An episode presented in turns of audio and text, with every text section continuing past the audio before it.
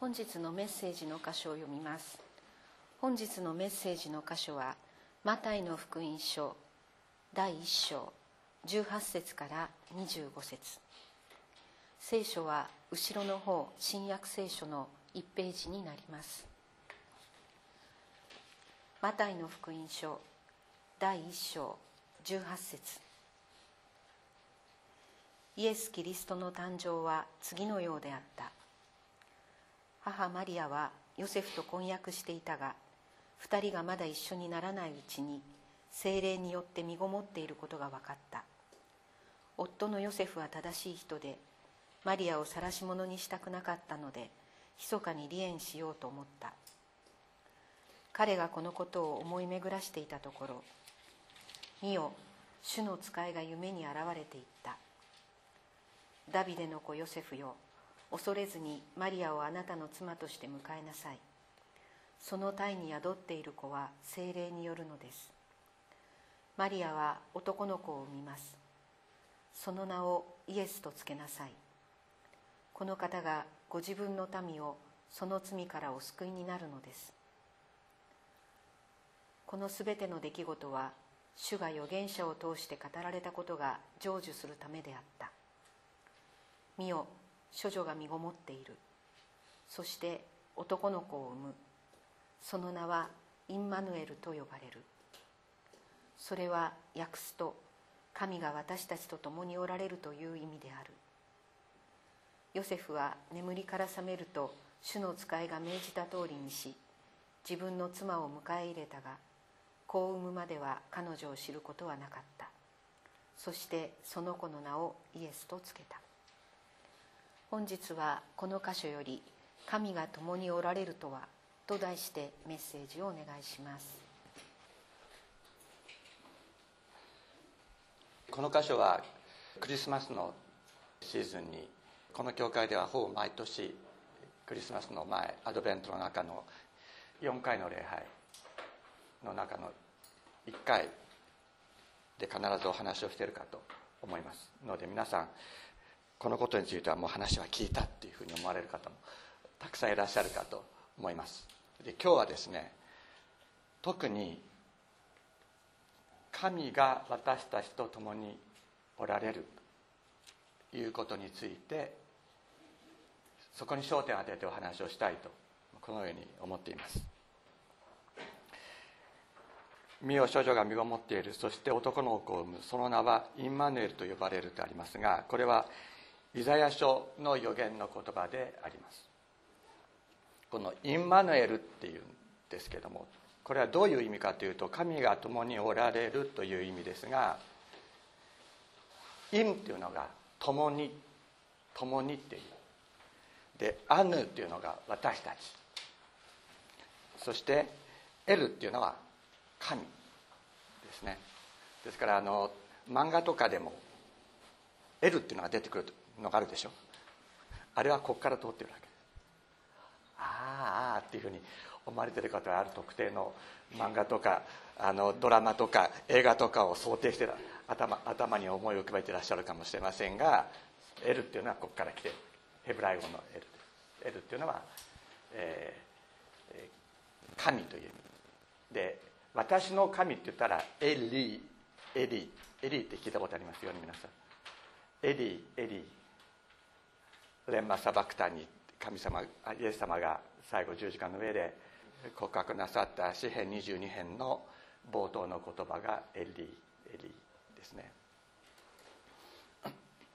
でで神が私たちと共にというのがインマネルなんですけども神が私と共にではなくて私たちと共にと言われているのはなぜでしょうか？例えばイスラエルイスラエルの第2代王となったダビデはあなたが私と共におられますから。と言った時にはそれは私と共にっていうのはעמדי っていうんですね。あるいはעמי とか言ったりעמדי っていうんですけどもダビデは עמדיあなたが私と共におられますからっていうふうに歌いました。ところがインマヌエル私たちと。神が私と共におられるっていうんじゃなくて神が私たちと共におられると呼ばれる。その違いは何か。これ非常に重要だと思います。つまり神様が私たちに与える救いそれは単に個人的なものにとどまらないっていうことであるわけです。でこの神が神が何とかするっていうのはイスラエルの中では多い名前なんですよ。例えば皆さんが知ってるのにエリザベスっていうのありますよね。エリザベスというと今の英国国王女王様。これエリザベスから来てるわけです、ね、エリザベス女王エリザベス。エリザベスっていうのは主は誓うっていう意味、ね、主はあ神は誓う。神は誓うですね。それからイスラエユダヤ王国の中で宗教改革を断行したヒゼキヤという王様がいますがこのヒゼキヤっていうのは主は強めるっていう意味ですね。それからヨシヨシュアっていう人が出てきますけどヨシュアっていうのはこれは主は救うっていう意味で私たちはイエス様って言って言ってますけどあれはギリシャ語のイエスースを日本語にこうしたもの。でヘブライ語ではヨシュアですね。イエホシュアですね。イエホシュア。これが、えー、イエス主は主は救うあるいは主は救いという意味。つまり神は何とかするっていうのはイスラエル人にとっては割と普通の名前の付け方なんです。そこでイエス様は神が私たちと共におられるというそういう名前で呼ばれるであろうと。そのように予言されたということなんです。じゃあどうして？どうして？イエス様は神神が私たちと共におられるという名前で呼ばれると予言されたのか。主の見つかいはヨセフに向かってこのように言っています。マリアは男の子を産みます。その名をイエス主は救いあるいは主は救うとつけなさい。この方がご自分の民をその罪からお救いになるのです。とあります。ご自分の民を一人民全体をということですね。民全体をその罪からお救いになる。それがインマヌエルなんだというのです。神様が私たちと共におられるっていうのはあるいは皆さんあのちょっと似た言葉で「スター・ウォーズ」に出てくるの知ってます？フォースが何でしたっけ？フォースが共に出したっけ？Force be with you ってやつなんですけどあれは God be with you からもじって作ったものですね。神があなたと共におられますようにっていうのを神のところを力フォースフォースに変えたのがあのスター・ウォーズなんですけども神が共におられる。っていう感覚っていうのは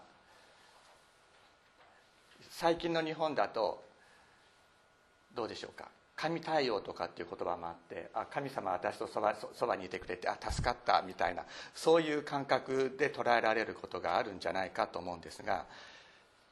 聖書が神が私たちと共におられるっていう時にそれはもっと深い重たい重要な意味を持っています。というのはなぜかというと神様がイスラエルに向かって「私はお前たちとは一緒に行かない」とおっしゃったことがあるからです。神様が私はお前たちとは一緒に行かないっておっしゃったことがある。それに対して神が私たちと共にそういう状況の中から神が私たちと共におられるという神の誓いに変わる。非常に重要なことがあるわけです。それがなぜイエスはインマネルと神は我らと共におられると呼ばれると予言されたかということです。旧約聖書の前の方出エジプト記の33章をちょっと開いていただいてもよろしいでしょうか。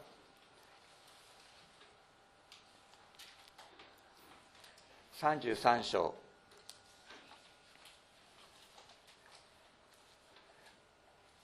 33章の3節にこのように言われています。2節から1節か1節の途中から読みます読みますか。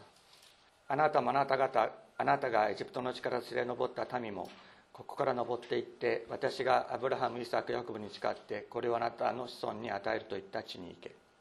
私はあなた方の前に一人の人を使わしカナン人アモリ人ヒッタイト人ペリジビンヒビ人エブス人を追い払い血と水の流れる地にあなた方を行かせる。しかし私はあなた方のただ中にあっては登らない。私はお前たちと一緒に行かないっておっしゃったわけです。で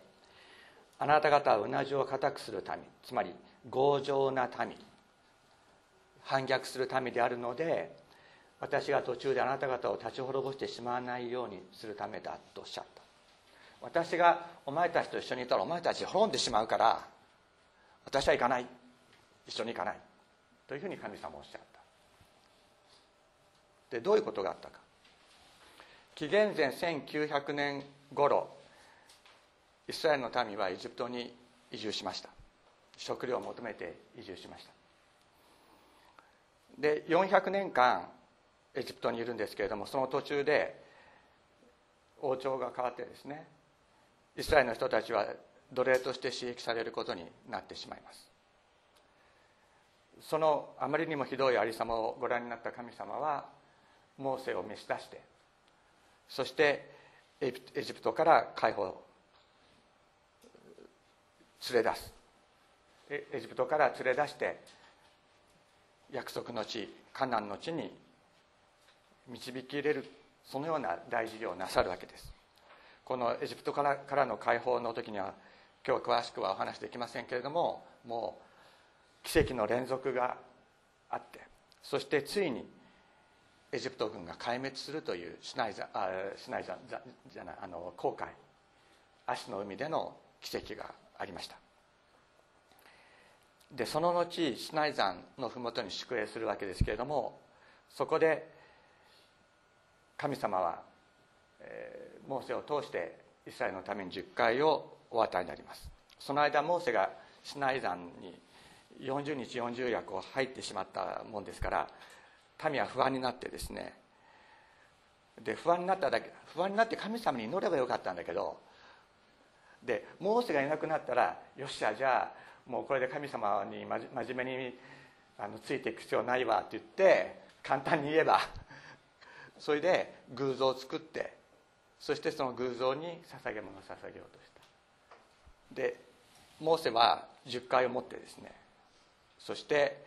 神様から頂いた実会を持って麓に下ってくるとそこで偶像崇拝が行われていて民が堕落している姿を見てで十回の石を神様から頂いた十回の石を叩き割ってしまうんですね。どういうことかって言ったら神の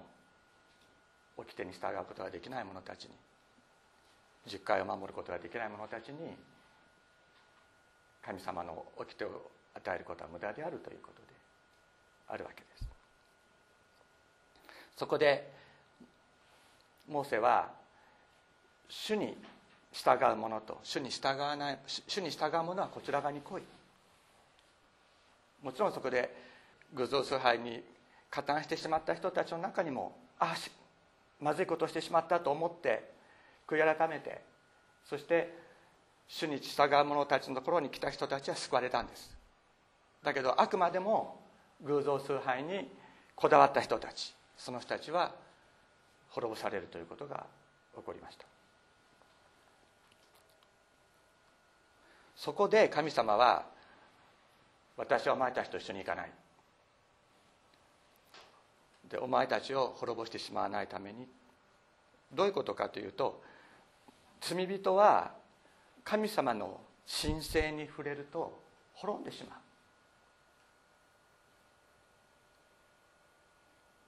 からです。預言者イザヤも祭司としての務めを神殿の中でしてしていた時に神様の栄光を神殿の中で見ました。その時に彼は身を清めて祭司として務めをしていたにもかかわらずああもう俺はダメだ。私はこんな唇の汚れたものなのにこの目で主なる神を見てしまった。俺はもう滅びるって言ったのが預言者イザヤ。でありました。そのように罪ある者は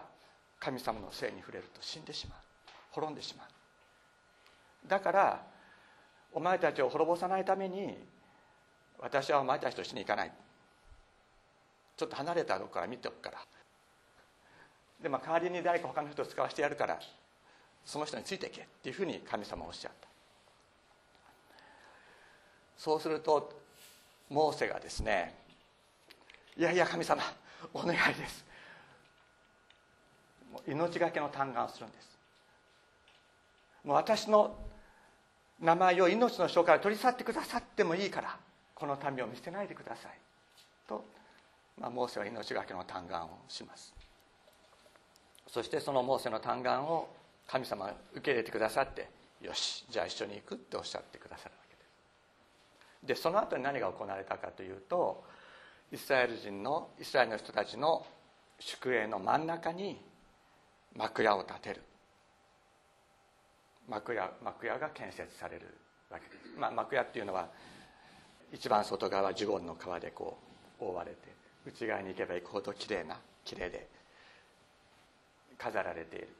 ものですけれどもなんかそこはそれはその中には神様がそこにおられるという神の臨在を象徴するものであります。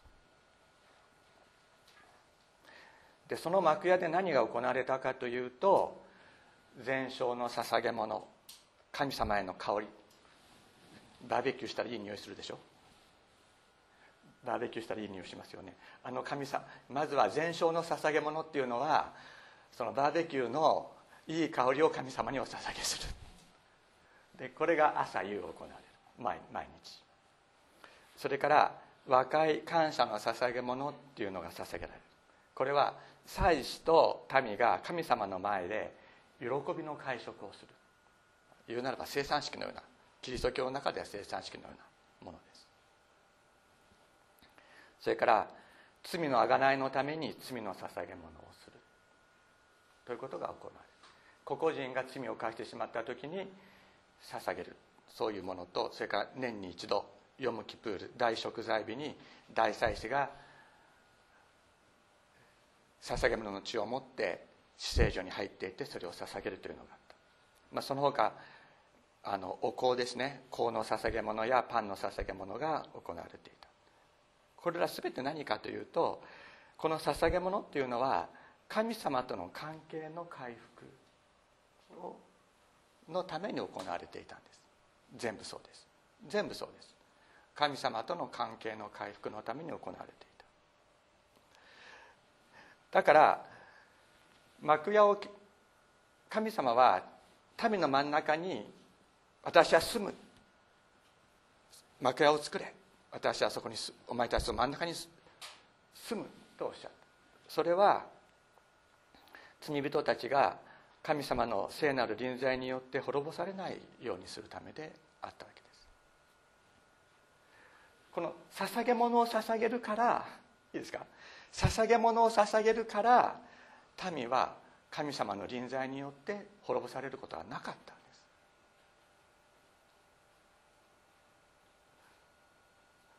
いや捧げ物を捧げられなかったら神様の神聖に触れたら私たちみんなダメっていうわけなんです。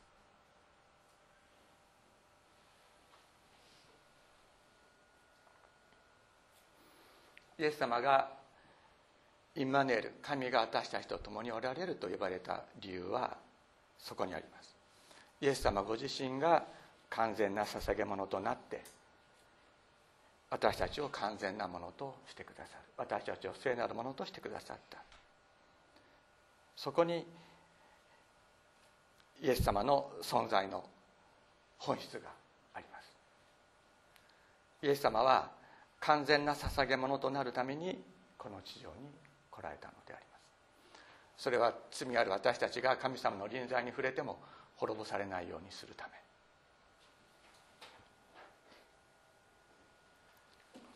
先ほどご一緒に読みましたがヘブルビテへの手紙10章10節にこのようにあります。その御心に従ってイエス・キリストの体がただ一度だけ捧げられたことにより私たちは聖なるものとされています。14節。キリストは聖なるものとされる人々を一つの捧げ物つまりご自分の体という捧げ物によって永遠に完成されたからだと言って皆さん自分がはあなたは完全なものですかって言われたら何て答えますか？いやちょっとあれできないしな。昨日こんなこと言っちゃったし。私も実は今週あります。あんなこと言っちゃった。言わなきゃよかった。あります。で帰ってきてからもすぐ落ち込んでて、えー、そういうことあります。だけどイエス様の体が永遠に一度捧げられたことによって私たちは神様の前に完全なものとされたんだって言うんです。完全なんです。そうかなって 思う気持ちはみんなにあります。みんなにあります。私問題あるし。一人一人全員にあると思います。だけどイエス様の体が永遠にただ一度捧げられたことによって神様はその一つの捧げ物によって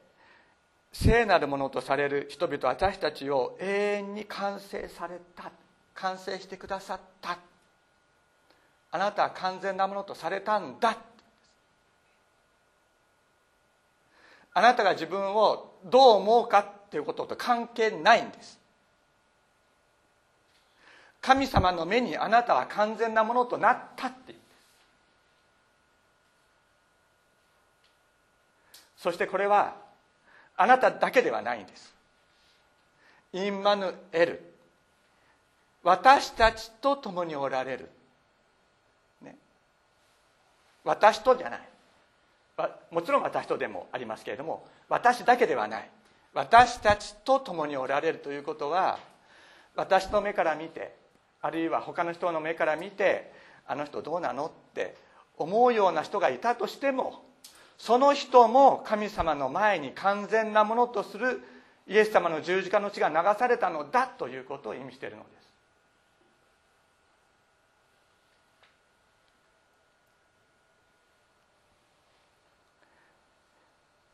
す。信仰は個人的なものでは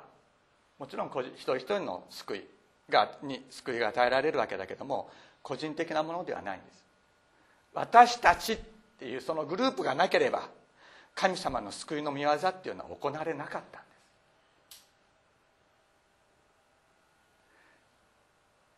私たちというそのグループ神の民神の民とされる人々そのためにイエス様の十字架の血は流された。そしてその民の中にはいろんな問題を起こす人がいるでしょう。います。教会の中だっているかもしれない。だけどその全てその人たち全て私たち全てを含めて何て言ってるんですか？キリストは聖なるものとされる人々を人々をなんです。人をじゃなくて人々を一つの捧げ物によって永遠に完成されたっていうんですキリストの体がただ一度捧げられたことにより私たちはなんです。私はじゃなくて私たちはなんです。私たちは聖なるものとされた。だから今あなたが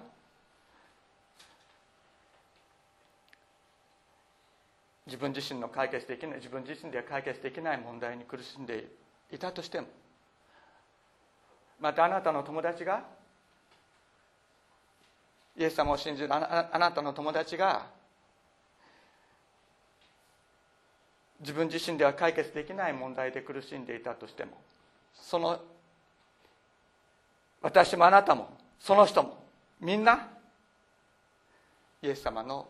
体がただ一度あの十字架の上で捧げられた捧げられたことによって聖なるものとされたのです。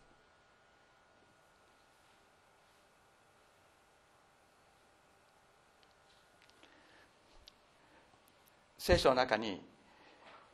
えー、これはオランダのオランダにいるえ村岡先生っていうヘブライ語の先生の訳ですけれども頭を切り替えます頭を切り替えて、えー、頭を切り替えて切り替えることが必要だという話をこの間夏になさっていました。心は変えられないでしょ自分で。心は変えられない。だけど考え方っていうのは切り替えることできますよね。自分の頑張りじゃなくて神様の恵みが私たちを救ってくださるんだっていうことを聞いた時にはあそうなんだ。頭を切り替えることができる。だから私たちここで必要なことっていうのは、え私こんな問題あるしこの心は変えられないしこれが完全になったっていうのはなかなか分かんないなっていう気持ちっていうのはあると思う。だけどここで大切なことは頭を切り替える。考え方を切り替える。あそうなんだ。イエス様の十字架の血がただ一度流されたことによって私たちは完全なものとされたんだ。そのことをまず理解できるようにお祈りしましょう。心は後からついてきます。心は後からついてきます。心はもう周回遅れか2週遅れか3週遅れかもしれませんけど心は後からついてきます。どうしてかって言ったら心も神様が導いてくださるからです。お祈りしましょう。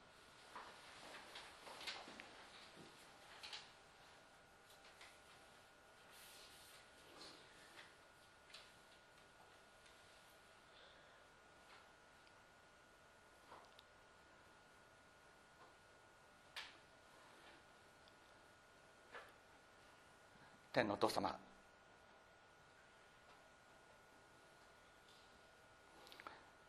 私たちは自分を自身を見るとさまざまな家計を見ますけれどもしかしあなたがイエス様を使わせてくださってインマヌエルと呼ばれたイエス様を使わせてくださってイエス様の体がただ一度あの十字架の上で捧げられたことによってその十字架の血を受ける私たち一人一人を聖なるものとしてくださいました。心はついていけないところはあるかもしれませんが天のお父様まずそのことを私たちが本当に理解することができるよう助けてください。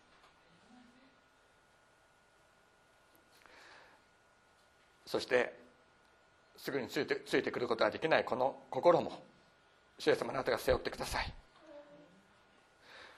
この心をあなたが癒してくださいますようお願いします。天のお父様あなたの十字架の血は私たちの存在の在り方を根本から作り変えるものです。私たちは自分自身を変えられませんでしたけれどもひとたびあなたの十字架の地に触れられた時に私たちはあなたを見上げるものとなりました。あなたを信じるものとなりました。天のお父様これはただ私たち一人一人が個人的に受けただけではなくあなたの民全体に与えられた絶大な恵みだったということを私たち知ることができるよう導いてください。天のお父様そしてあなたの十字架の血によって清められた者たち一人一人がみんなが互いを兄弟姉妹として尊び合い共に尊敬し合い共に使い合っていくことができますように励まし合っていくことができますように導いてください。イエス様の尊い皆によってお祈りします。